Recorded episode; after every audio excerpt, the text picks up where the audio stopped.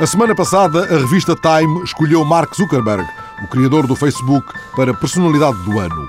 A votação popular tinha apontado Julian Assange, fundador da Wikileaks, como figura do ano, seguido do primeiro-ministro turco Erdogan e de Lady Gaga. Mas a revista norte-americana chamou para a capa o homem da rede social. E, contudo, foi Julian Assange quem ganhou as manchetes ao longo da semana. Aquele de quem Fidel Castro escreveu que pôs os Estados Unidos de joelhos foi preso em Londres e libertado, entretanto, condicionalmente, após pagamento de 200 mil libras de calção. O fundador da Wikileaks vai agora ter de usar pulseira eletrónica e de se apresentar diariamente à polícia. Mas já pôde dizer ao mundo como é fantástico respirar o ar fresco de Londres, mais uma vez. Well, it's great to smell fresh air of London again. Foi a semana passada com novos vazamentos da Wikileaks. De novo, Portugal ficou na berlinda por causa de alegadas autorizações à passagem de voos da CIA. Mas Luís Amado desmentiu que tivesse havido autorização do governo português para voos de repatriamento. O facto de não ter havido nenhum pedido formal para a realização de nenhuma dessas operações, não houve efetivamente nenhuma autorização concedida por mim durante os últimos anos. O BCP foi também visado nos vazamentos. Teria o banco oferecido aos Estados Unidos serviços de espionagem em troca de abertura a negócios no Irão? E Carlos Santos Ferreira, o presidente do BCP, foi à TVI. Nem todas as conversas são como as cerejas. Nunca foi informada a Embaixada dos Estados Unidos sobre a possibilidade de negócio. A conversa que houve com a Embaixada dos Estados Unidos, como houve com outras entidades estrangeiras, destinava-se a aferir qual era a situação das sanções qual era a, a, a previsível evolução das relações e da, da, postura do Irão e dos países da comunidade internacional relativamente ao Irão. E aí, com todo o respeito, não é o Banco de Portugal que tem eh, melhor informação sobre essa matéria. O folhetim português da Wikileaks também insinuou um Cavaco Silva com pedra no sapato por não ter sido convidado para a sala oval da Casa Branca. Uma ova, disse o Presidente. Não estive apenas na sala oval, a convite de um Presidente eu estive em todas as salas privadas da, da, Casa Branca. Cavaco diz ser o presidente português que mais vezes esteve na Casa Branca e faz da diplomacia um retrato não propriamente protocolar. Os embaixadores às vezes são bastante imaginativos e, como eu disse, até às vezes gostam de escrever aquilo que os patrões gostam de ler nas mensagens que mandam para, para as suas sedes. Na TSF, o dossiê FMI foi discutido ao longo da semana e a semana passada, nem de propósito, o FMI veio a Portugal.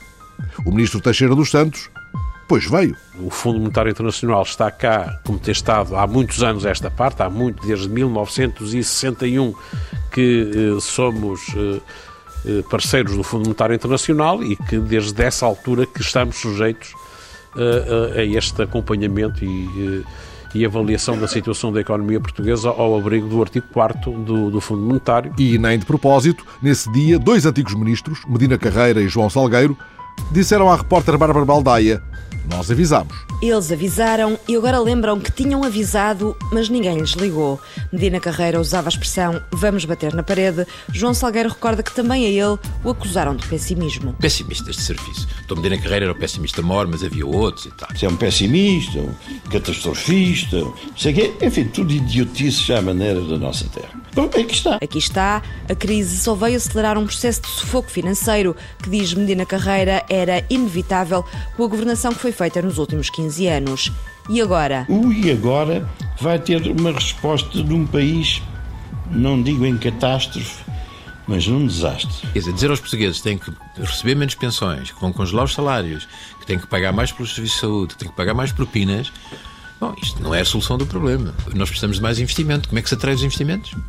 É fazer um benchmarking positivo. Em vez de dizer não estamos tão mal porque há piores, é dizer os que estão melhor que nós, o que é que fizeram? Vamos, vamos fazer isso? De acordo quanto à necessidade de fazer reformas pela bitola dos melhores, Medina Carreira e João Salgueiro veem, no entanto, de maneira diferente, uma possível nova intervenção do FMI. Quanto mais cedo vier, é melhor. Entendo que a nossa estratégia deveria consistir numa negociação com o FMI que nos garantisse por um certo período de tempo, imagino cinco anos, tínhamos o financiamento do Estado garantido.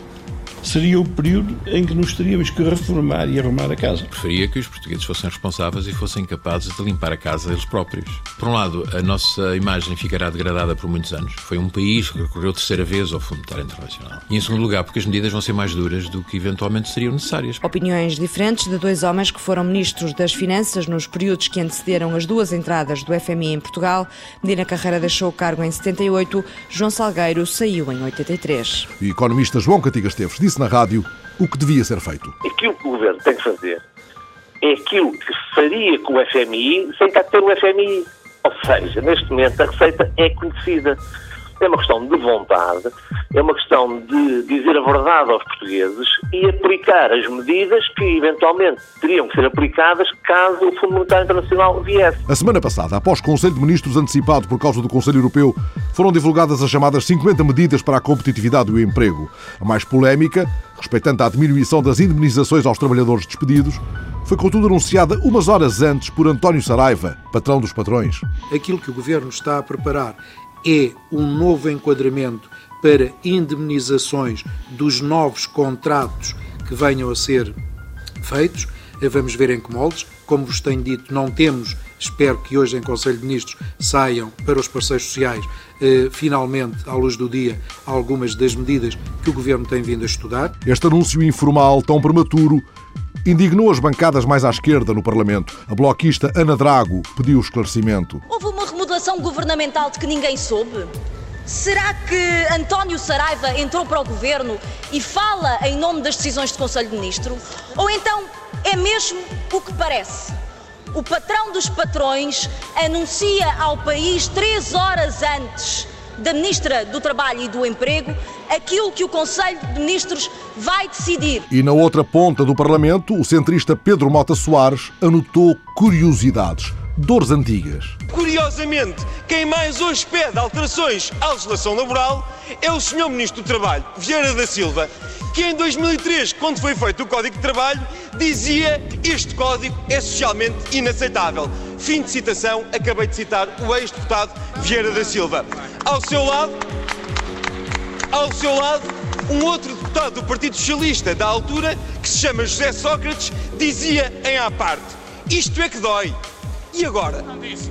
Agora, a quem é que dói? E o comunista Jorge Machado foi ao fundo de outra dúvida. Vai a Segurança Social, sim ou não, entrar para este fundo e serem o dinheiro de todos nós, o dinheiro dos trabalhadores, a pagar as indenizações destas, destas empresas para a dita reestruturação? Responda de lá de uma vez, de uma forma muito concreta, sim ou não, vai a Segurança Social entrar para este fundo? O secretário de Estado, Walter Lemos, garantiu, entretanto, que não haverá o risco de trabalhadores financiarem o seu próprio despedimento. O fundo para garantir as condições de apoio à reestruturação das empresas não vai ter dinheiro da Segurança Social, nem dinheiro dos trabalhadores. Já Sócrates viera e dissera fez-se o que tinha de ser feito. Era o passo que se impunha depois de aprovarmos o Orçamento de Estado. Aprovado o orçamento e aprovadas as medidas que garantem o cumprimento das nossas obrigações em termos de déficit orçamental, o país precisa de se virar também para a recuperação económica. Sócrates, outra vez, um sinal importante. Para o país e um sinal também muito importante do ponto de vista internacional. É que este clima de diálogo e de concertação é a melhor forma de termos uma resposta reforçada aos problemas que temos pela frente. E a ministra Helena André foi explicando o que será o Fundo de Base Empresarial para Compensações e Indemnizações. Mas afinal, do que estamos a falar? De um mecanismo de financiamento de base empresarial que terá a responsabilidade de suportar o pagamento parcial das compensações que serão devidas pelos trabalhadores por cessação do contrato de trabalho e também que uh, este mecanismo se aplicará única e exclusivamente a contratos celebrados após a entrada em vigor uh, desta decisão. Já Teixeira dos Santos anunciou um mais apertado controle das medidas de austeridade nos vários ministérios. Iremos definir metas trimestrais a serem respeitadas ao nível dos ministérios, em particular metas trimestrais que eh, tenham a ver com áreas de despesa mais significativas e até de mais alto risco para a execução orçamental. E, entretanto, veio do Conselho Europeu em Bruxelas a notícia de um fundo de socorro permanente. Sócrates mostrou-se agradado com o andamento dos trabalhos. É um acordo muito positivo. Finalmente, a União Europeia tem agora um mecanismo permanente para a gestão de crises.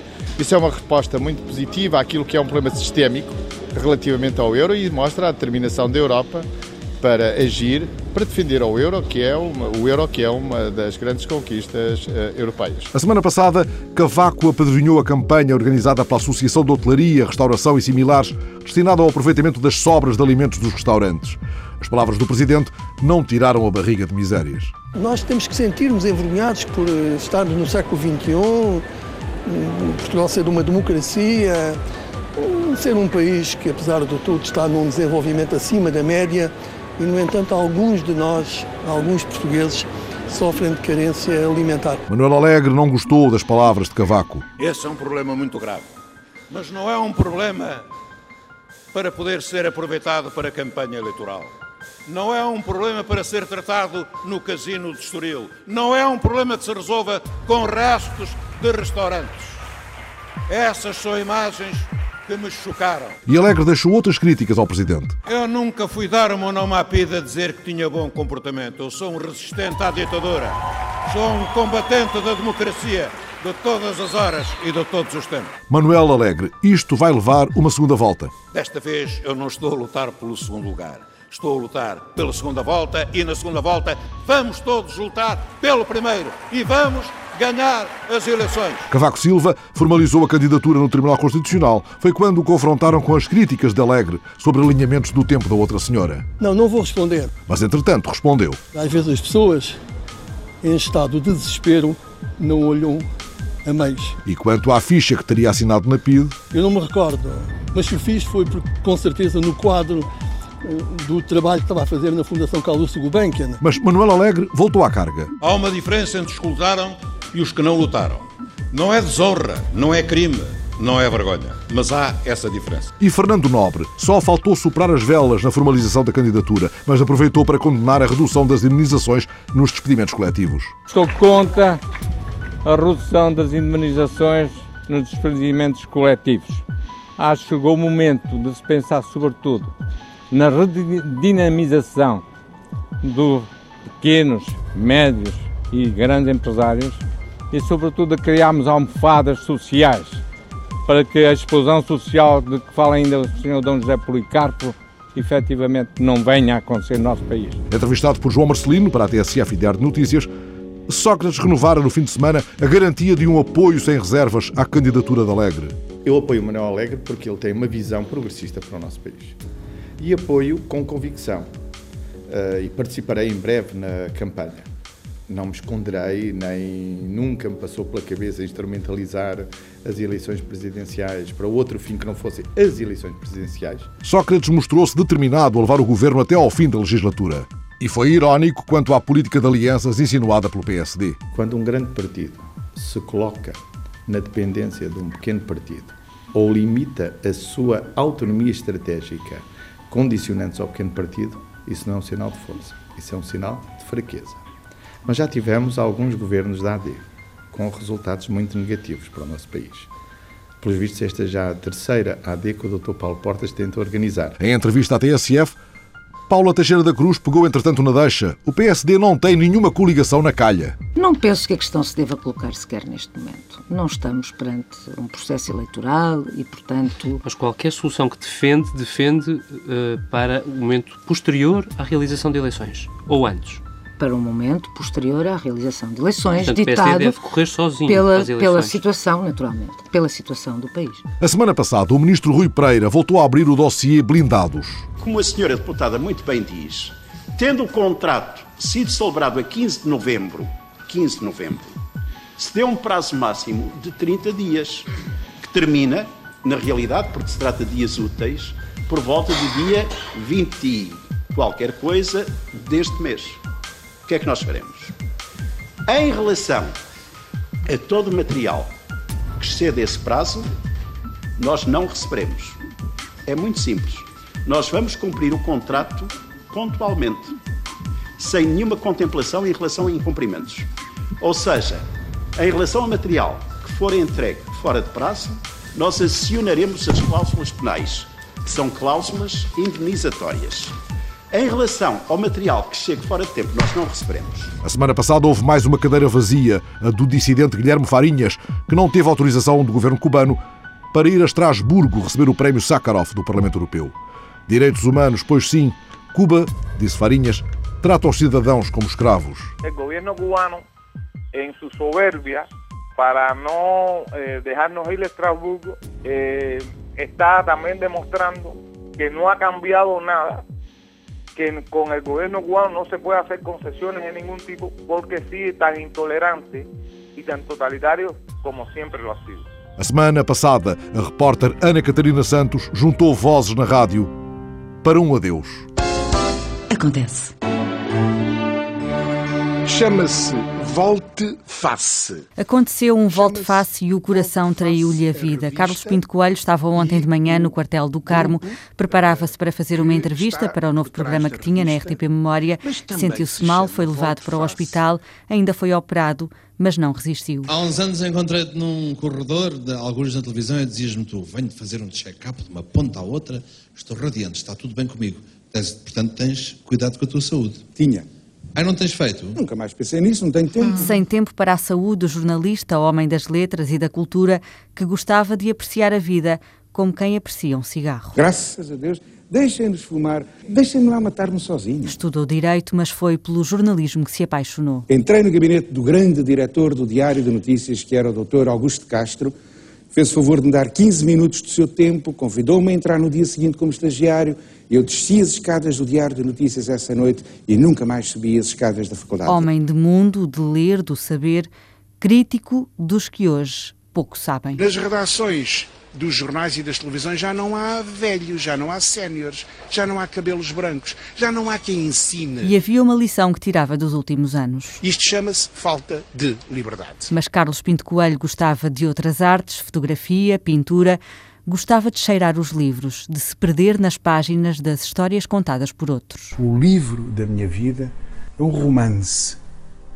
E foi o livro que mudou de facto a minha vida, e mais do que isso, que me acompanha ao longo da vida como mais nenhum, e que se chama Aparição. Virgílio Ferreira inquietou-o, fê-lo pensar na vida e na morte. A vida do homem é cada instante. E o que é o tempo, afinal? O tempo Sou eu sendo, sou eu vibrando. E assim acontece.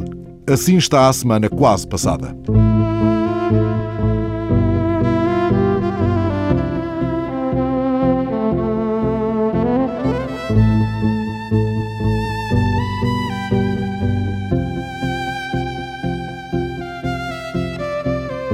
Semana passada, uma ONG de Cabo Verde, a FICASE, Fundação Cabo-Verdiana da Ação Social e Escolar, recebeu em Paris o Prémio Internacional da Organização Mundial da Família pelo destacado contributo no quadro dos Objetivos do Milénio.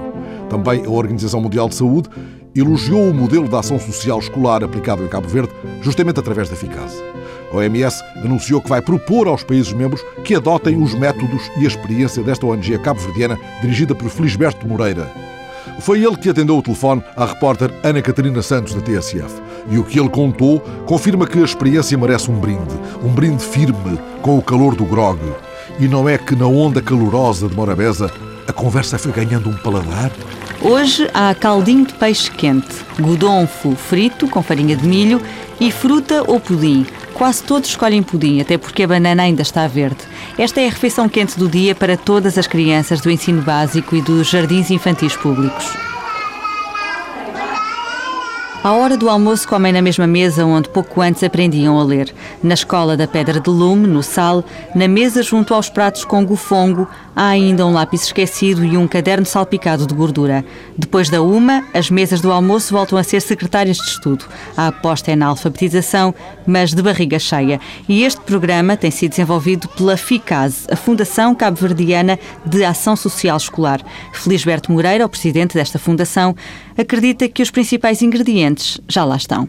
Nós queremos falar de, de mais de 160 mil alunos, num total de cerca de 460 mil habitantes, portanto, constitui uma maioria alfabetizada, uma percentagem de reprovações que situa à volta dos 13,9% e de abandono de 2,5%. Em Cabo Verde subiu a taxa de alfabetização, diminuiu a taxa de abandono escolar e a de reprovações, objetivos que coincidem com os do milénio promovidos pelas Nações Unidas e por isso mereceram o prémio da Organização Mundial da Família e da Organização Mundial da Saúde, prémio entregue em Paris.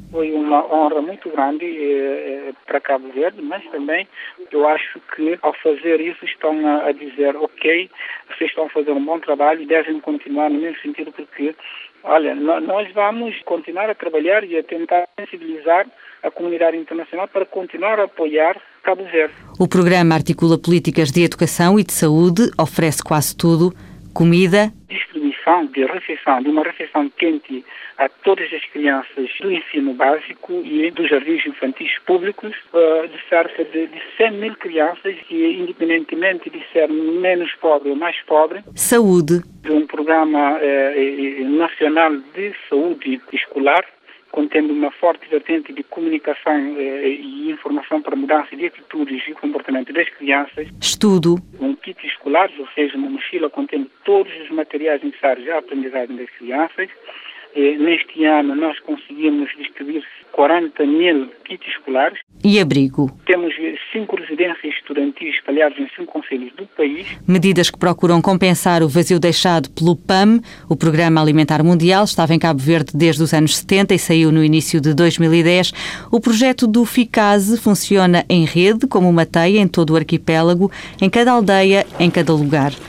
E tem trazido efeitos colaterais, retirou gente do desemprego, principalmente mulheres que se agarram agora ao fogão tradicional de Cabo Verde, o fogão de três pedras, e fazem comida para distribuir nas escolas. O menu de amanhã já está ao lume. Frango polho com mandioca, com batata. Cheira bem esta conversa à volta do fogão de três pedras, mas a dezembrina de rachar pede ainda o grog para o resto da jornada pela Lisboa Ribeirinha. A semana passada foi reaberto parcialmente à beira do Tejo o Museu de Arte Popular, que tinha sido fechado em 2003. Já lá pode ser vista uma exposição temporária, Os Construtores do MAP, um museu em construção. Estamos, afinal, diante do que podia ser uma legenda do próprio museu, já percorrido pela repórter Joana Sousa Dias. O que ainda falta fazer para a recuperação do museu leva talvez mais tempo do que aquele necessário para abordar um enorme lenço de namorados ali às portas do museu na última primavera. Mas valeu a pena ter levado esse lenço de maio até ao fim. O fim estava escrito, mas a reabertura foi bordada. Em maio do ano passado, um grupo de artistas e voluntários juntou-se, de agulha na mão, em frente ao museu.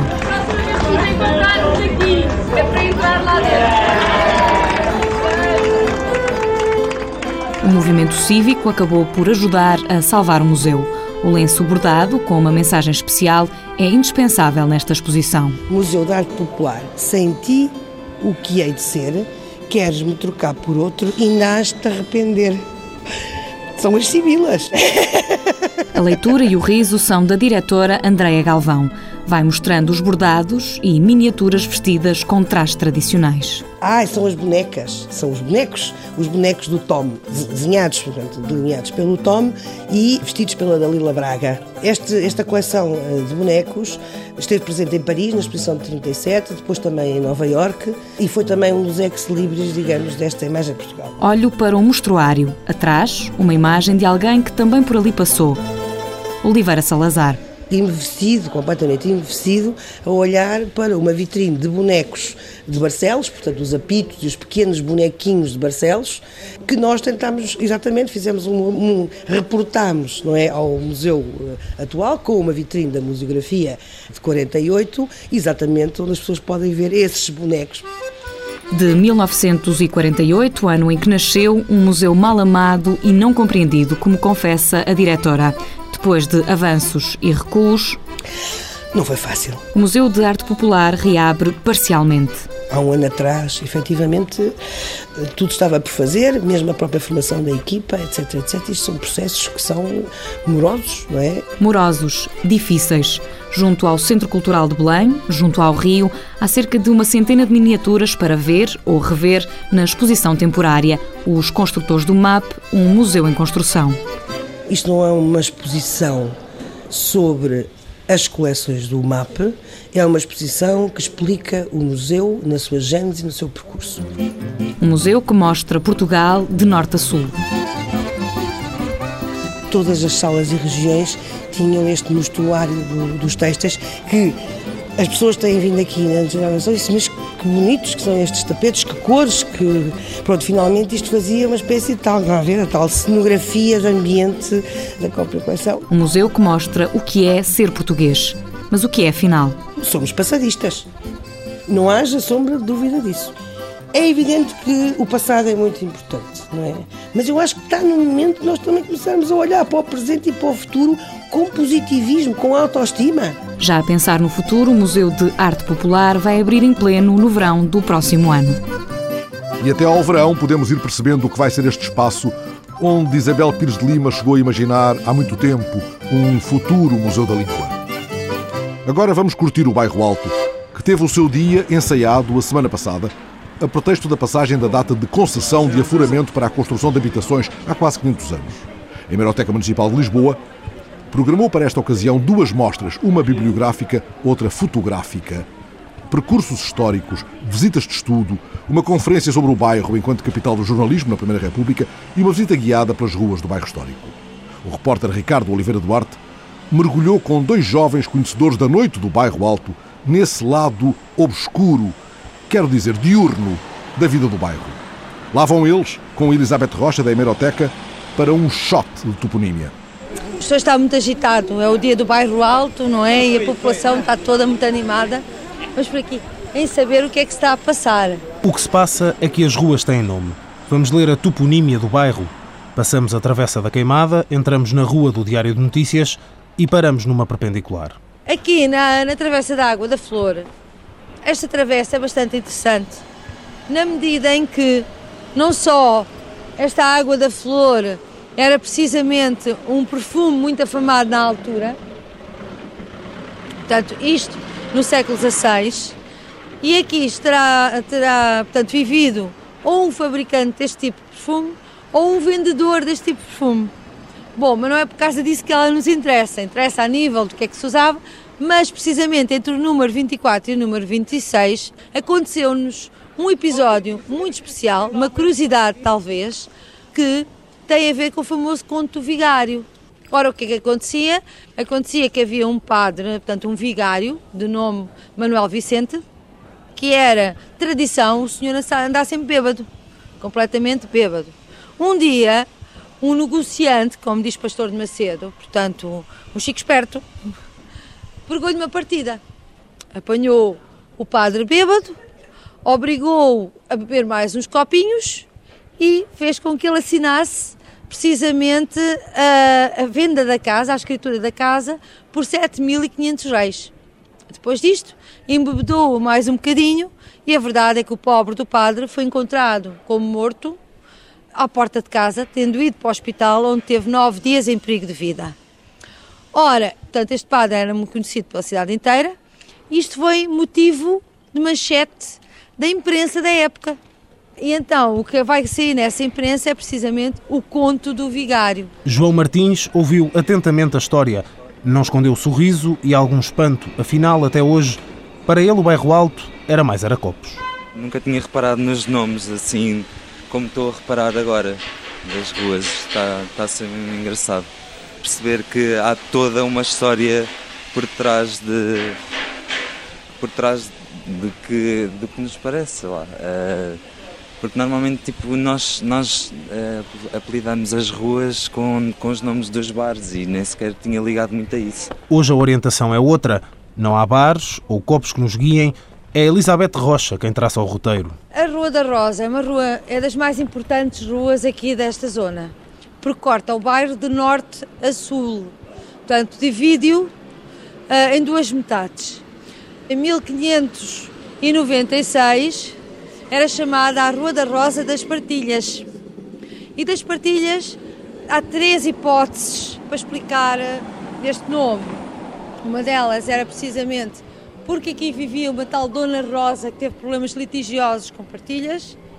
A outra hipótese é que aqui vivia um solicitador, ou seja, um género de um advogado, que era famoso neste tipo de, de ofício, portanto, ou seja, de, de negócio.